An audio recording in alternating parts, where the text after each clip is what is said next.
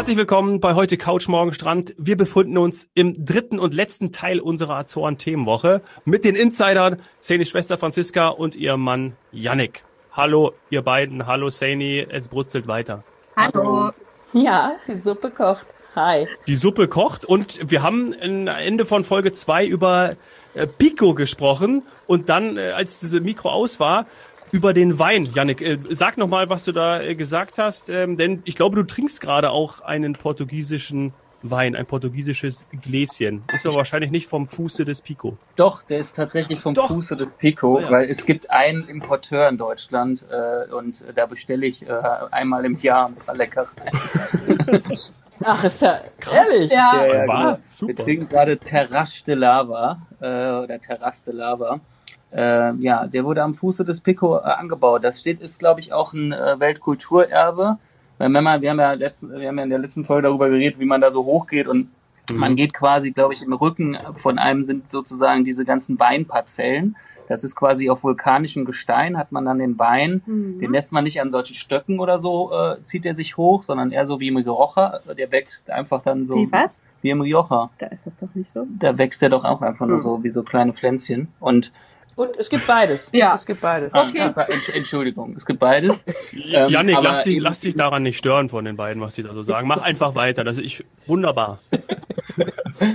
Und ähm, das wird dann quasi ähm, in so, ähm, ja, so Lavastein-Parzellen mit so einer Mauer drumrum, ähm, kleinen quadratischen Parzellen. Da, da drin wächst sozusagen der Wein. Das sieht echt sehr, sehr schön aus. Ist auch ziemlich groß. Zwischendurch mal irgendwie so eine rote Windmühle dazwischen.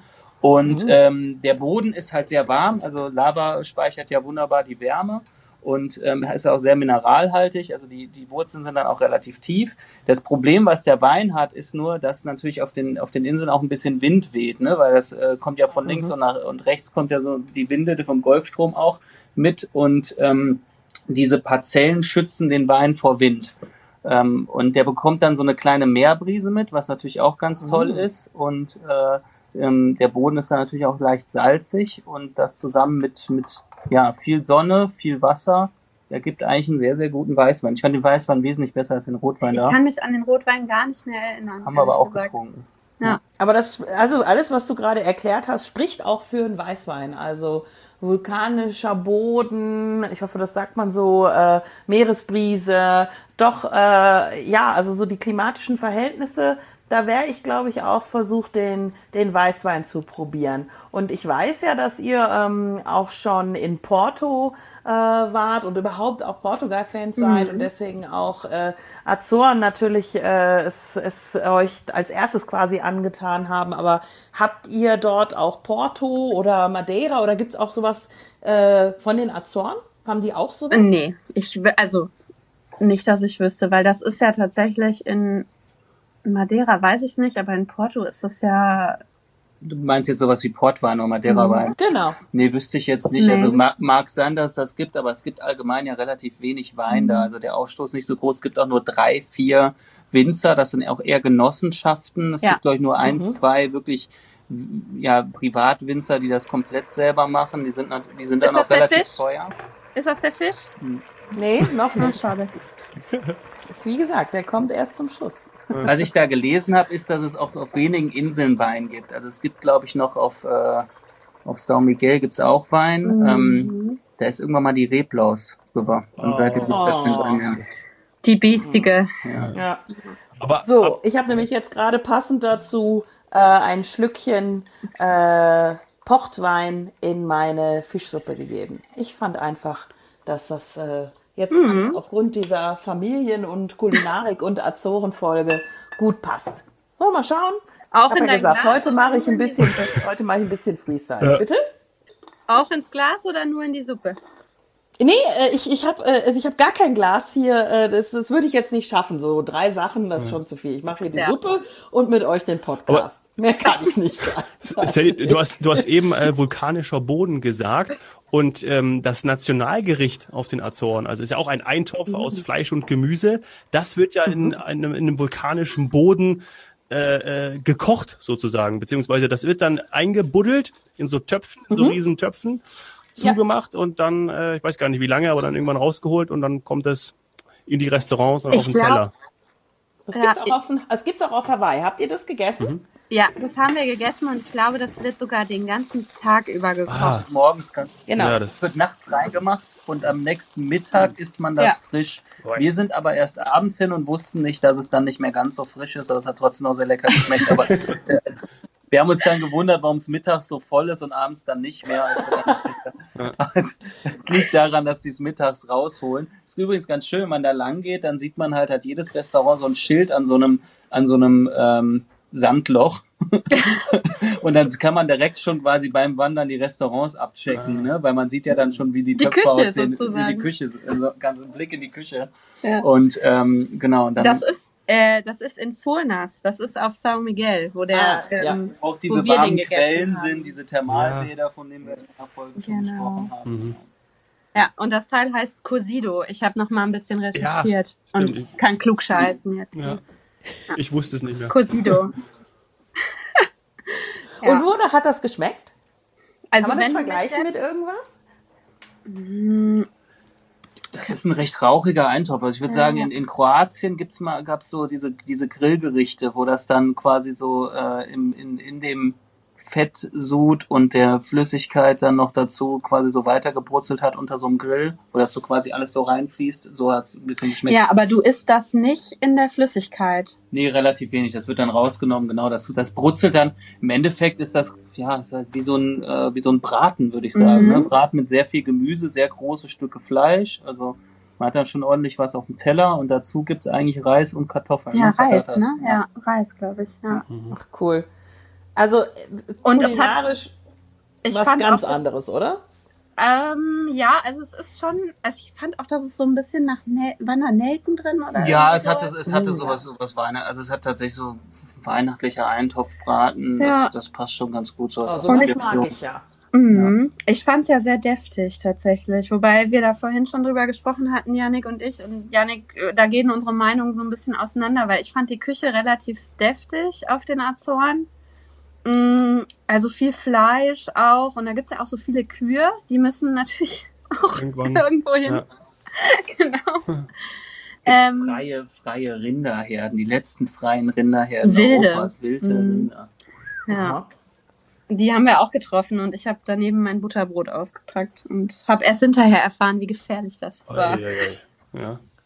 Ja, aber ähm, die Küche fand ich sehr deftig, viel Fleisch, ähm, dieser, dieser Eintöpfe und du, Janik, hast aber eher so den. Ich fand's, ich fand's trotzdem raffiniert. Also es war, es war, weil es halt sehr ursprünglich war und du hast natürlich sehr vieles, was da aus der, aus der Region oder dann eben viel aus dem Wasser kommt. Da sind viele Fische dabei, die man so nie gegessen hat. Oh und ja. das Ganze dann mit, mit Chutneys Mm. angemacht oder mit Reis. Also schon eher so Fisch, kleine Beilage, Reis. Vielleicht sagst du das, was du deftig, äh, was du als deftig ähm, empfunden hast, aber also schon eher ein klassisches Gericht. Jetzt nicht viel Shishi und so, aber also ich fand einfach ja tolle Zutaten, teilweise auch wirklich schön ge- Gewürze schön auch, ne? interessant gewürzt und auch total nett, also auch ein totaler Stolz da, ne, über Ja. dieses Essen. Und wenn du das, wenn du das wertschätzt da vor Ort, dann kriegst du auch mal einen doppelten ähm, Aquadente eingeschenkt.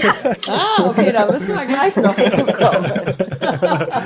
Das sind die Tricks. Aber ganz ehrlich, das, das, was ihr jetzt gerade beschreibt, das ist, ähm, das ist ein Phänomen, was viele auf, auf Reisen oder grundsätzlich ähm, beim Essen haben. Derjenige, der sehr, sehr fischaffin ist und viel Fisch isst, der erlebt die Küche nie so extrem deftig, weil Ja. ja alleine schon der Fisch so viel leichter ist. Ja. Und es gibt überall Fisch. Und ich habe auch von, von Einheimischen, von Portugiesen gehört, die äh, quasi auf den Azoren leben, gelebt haben oder dort ihr Feriendomizil haben, dass sie jeden Tag Fisch essen. Und wenn man das nicht macht, sondern dann eher zum Fleisch tendiert, ja, dann ist es auch oft traditionell, sagen wir mal so, deftig oder traditionell, aber halt äh, wie, die, wie die Oma auch vielleicht mal kochen würde. Und ähm, ich glaube, das macht den Unterschied aus. Also der, der Tipp ist auch natürlich, sich an den Fisch und an, an Meerestiere Ja. ranzutrauen. Gibt es Ja. auch irgendwas Tolles, Yannick? Also du bist ja ein Gourmet, das wissen wir. ähm, gibt's gibt's irgendwas, was du sagen würdest, was auch äh, woanders vielleicht schwerer zu kriegen ist oder teurer ist? ja, du kriegst halt extrem viel ähm, Oktopus und, und Kalamaris und sowas. Und ähm, Mhm. da gab's ein Gericht, ähm, das muss ich sagen, das habe ich, das, das ist sehr, sehr deftig. Also es ist ein, ist ein ähm, Oktopus-Eintopf, heißt Polvo Guisado, ich weiß nicht, ob ich es richtig ausspreche. Ähm, und das ist wirklich, das, ja, das ist ein sehr, sehr deftiges Gericht, muss ich sagen. Das ist so eine Art Risotto, Eintopf mit, äh, mit Kartoffeln noch drin und, und Oktopus. Ich glaube, das kriegt man sonst so nirgends auf der Welt. Das ist, glaube ich, auch sehr, sehr äh, ursprünglich. Und mhm. was ich auch sehr spannend fand, war, das ist, glaube ich, das erste Gericht, was ich am ersten Tag auf den Azoren gegessen habe. Das war auch Oktopus. Nee, das war. Äh, war ein Kalamaris. Ja. ja Kalamaris war es. Und die servieren das sehr häufig, weil es gibt ja sehr viel Grillgerichte. Also es ist häufig Grill und man kennt das ja, dass man das dann quasi auf so einer so einen Spieß macht und dann halt auf den Grill und man bekommt dann am Tisch häufig so einen Galgen serviert. Das sieht im ersten Moment ein bisschen seltsam aus, aber an diesen Galgen hängt dann dieser Riesenspieß und dann kann man ja. das sehr leicht abziehen. Man muss nur darauf achten, wenn man das äh, draußen im Wind isst, wird es auch relativ schnell kalt. Ja. Ja, das war auf jeden Fall. Das kenne ich von Portugal auch, also ja. vom Festland. Ich finde, das sieht auch schön aus. Also wenn dann da so die, die äh, Garnelen oder so dran baumeln, ja. das ist nett präsentiert. Ja, mein kulinarisches Highlight waren auf jeden Fall äh, Napfschnecken. Und ich oh, bin ja. ja eigentlich nicht. Hast du gegessen? Ja. Oh, wow. Ja, sie, ja genau. Hm. Okay. Ich habe einen Teller Napfschnecken gegessen. Das war echt, ähm, ja, mein, mein kulinarisches Highlight, würde ich Und fast Blutwurst, sagen. Blutwurst, das haben wir, Seni, wenn du dich erinnerst, ja. auch mal an Weihnachten ja, gemacht. Ja. Äh, die haben so eine eigene Blutwurst. Äh, tatsächlich ähnlich wie die Flöns im Rheinland. Und äh, die wird dort äh, gerne mit, äh, mit, die wird da mit Orangensaft angemacht. Und das also ist ein gebraten, mega. aber gebraten. Sowas mag ich, muss ich zugeben. tolle Kombination. Äh, und äh, ja, also kulinarisch, ich, das ist wie gesagt, um nochmal auf so kommen, das ist einfach ein tolles äh, Gesamtpaket, einfach was man da geboten bekommt. Und wenn man jetzt dann noch weiß, dass dort Ananas angebaut werden. Es gibt eine tolles, tolle Ananas-Marmelade äh, zum Frühstück häufig. Mhm. Es gibt äh, Bananen dort, die selber angebaut werden. Also man hat ganz viele exotische Früchte, die man so frisch und so nah eigentlich nirgends in Europa mit, ich sag mal, drei Stunden Flugzeit mm, bekommt. Das ist super. Und, ja. und das sind auch, das ist, schmeckt auch alles nochmal ein bisschen anders, weil man in Deutschland häufig die Ananas aus Puerto Rico oder so kommt und die sind dort sehr viel kleiner, die sind auch ein bisschen süßer dadurch, die haben so ein bisschen was, oh, fast schon was so einen Traubengeschmack und ja. ein bisschen klebriger auch, aber irgendwie auch ja total toll, dass man da so so viel ähm, frisches Obst und Gemüse bekommt, was man sonst wirklich nur von von, von fernen Reisen kennt. Ja, mhm. das schmeckt mhm. man direkt auch, naja. Und beim Frühstück, das heißt im Hotel, oder ihr wart ja, also Hotels muss man jetzt vielleicht auch relativieren, also grundsätzlich sind ja die Azoren jetzt keine Destination für den riesen Hotelurlaub. Mhm. Ähm, aber wenn ihr, wenn man jetzt in einer Unterkunft ist, äh, sagen wir mal, wir würden jetzt vielleicht sagen B&B oder kleineres Hotel, dann habt ihr diese, äh, diese Orangen, was Orangen? Nee, Ananasmarmelade, Ananas. Entschuldigung, ja. Ananasmarmelade, äh, beim Frühstück dabei gehabt. Teilweise ja. Ja, wir waren, cool. genau, also wir hatten eigentlich. Ähm, wir hatten so ein BB, da. Ja, wir hatten aber nur ein cool. Frühstück, glaube ich, tatsächlich. Aber da so? direkt die volle Ladung Azoren, glaube ich, auf dem Frühstückstisch. Also. Heißt auch den grünen Tee von den Azoren, weil den habt ihr mir mitgebracht. Genau. Der, Der wird dort angebaut. Ja, grüner oder schwarzer, ne? Das ist ja eigentlich dieselbe mhm. Pflanze. Die, ähm, der grüne wird dann getrocknet und die ist dann schwarz oder geräuchert oder äh. der, der, der, ich glaube, der grüne wird ähm, jetzt jetzt ist jetzt ist glatt ja, hier. Absolut, ja. Jetzt wird er auf jeden Fall länger, länger gedarrt oder so und dann wird er halt ein bisschen, dann wird er glaube ich ein bisschen dunkler. Selbe Pflanze. Genau, weil es gibt ja. nämlich auf São Miguel eine Teeplantage die man auch äh, sich anschauen kann und wo man dann so durchlaufen kann und dann kann man in das Museum oder auch die Produktion tatsächlich noch sich angucken und dann kann man auch probieren und was mitnehmen für zu Hause und ja, also es macht halt einfach Spaß dann. Ne? Ich bin jetzt nicht so der super Tee-Kenner, äh, aber, aber jetzt habe ich noch einen Lifehack für die Zuhörer und zwar oh das ist der einzige, äh, ich glaube, äh, zumindest war es zu der Zeit, als wir da waren, ähm, ist der einzige Bio-Tee, den es eigentlich gibt, ähm, weil alle anderen Tees ähm, eben nicht diese Bio-Klassifizierung haben. Das heißt, wenn man in einen Bioladen geht und man kauft dort Tee, schwarzen oder grünen Tee, ich glaube grüner Tee ist, ist, ist, ist so selten, dass er äh, wirklich biologisch produziert wird, dann bekommt man häufig, wenn man ganz genau hinguckt, ist das dieser Tee von Natur. Echt? Ja, auch hier. Hm. Auch hier. Ja. Das ist echt krass.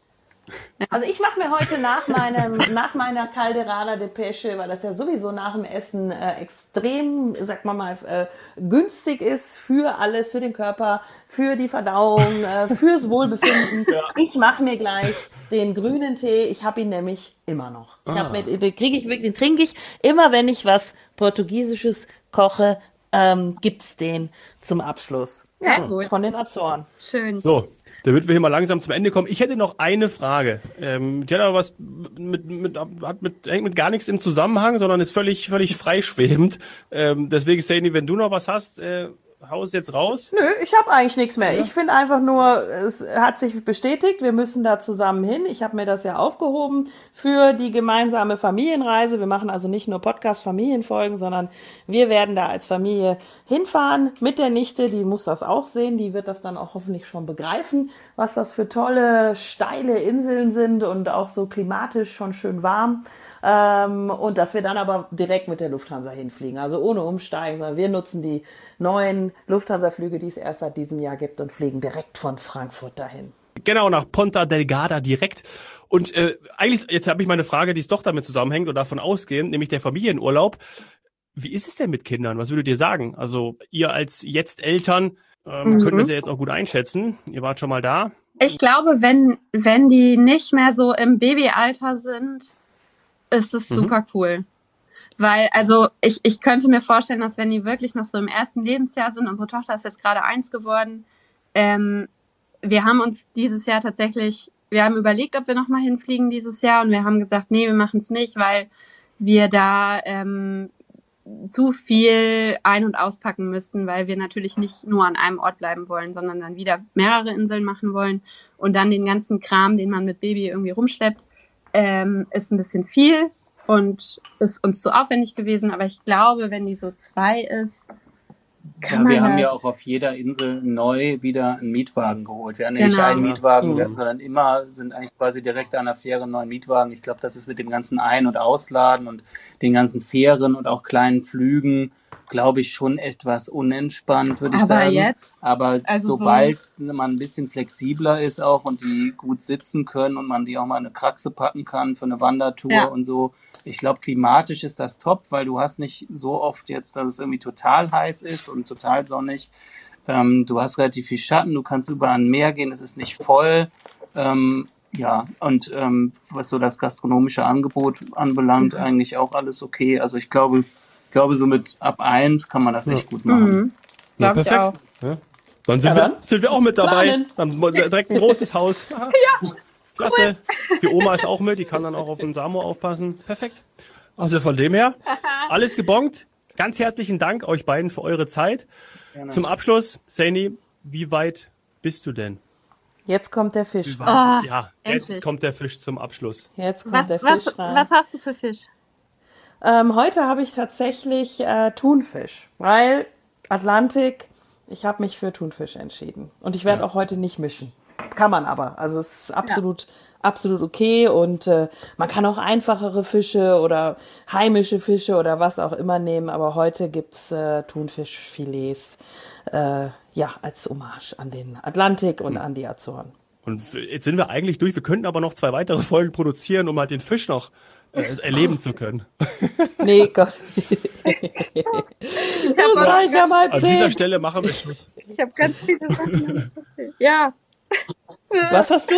ich Franz, habe was ganz hast du? viele Sachen hier auf meinen bunten Post-its noch nicht erzählt, aber da müssen die Leute Machen wir gerne nochmal. Okay. hinfliegen. Beziehungsweise dann, wenn wir zusammen da sind, von, von, von vor Ort. Von vor Ort aus. Ja, Ja. Schön. Ja, also wir können, ich habe kein Problem damit, da auch nochmal eine Folge Das machen zu wir. machen. Mal schauen, wie das Feedback aussieht zu unserer Familienkoch-Podcast-Aufnahme. Auf jeden Fall danke, dass ihr dabei gewesen seid, liebe Zuhörer, liebe Zuhörerinnen und auch an euch, Yannick und Franziska. Sadie, dir auch danke. Hat Spaß gemacht. Tschüssi. ja, vielen Dank. Obrigada.